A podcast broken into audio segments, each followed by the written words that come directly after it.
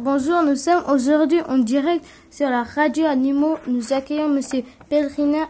Celui-ci va nous parler du célèbre faucon pèlerin, mais nous savons tous que cet animal a quelque chose de spécial ou plutôt intéressant. Bonjour, je vais tout d'abord vous parler de cet animal avant d'entrer dans votre question. Le faucon pèlerin, d'où son nom latin le Falco pellegrinus, cet oiseau vient de la famille des falconidae. Les mâles et les femelles font à peu près la même taille. La femelle 46 cm et le mâle plus petit 40 cm. Son poids n'est pas du tout pareil.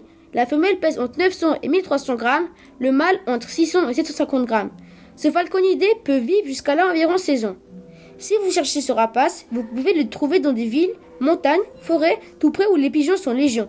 Pour enfin entrer dans votre question, oui, effectivement, il est l'oiseau le plus rapide en piqué. Très bien. Alors jusqu'à combien peut-il aller en piqué et en vol?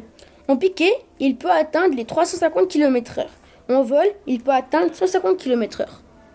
D'accord, mais en allant aussi vite en piqué, il ne risque pas que pour tuer ses proies.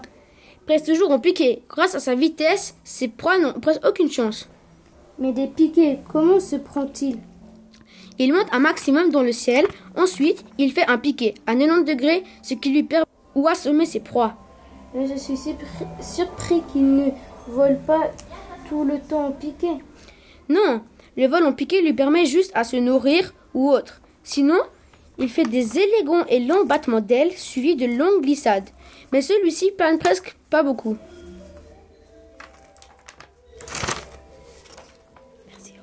Merci et au revoir, monsieur Peltrina. Au revoir.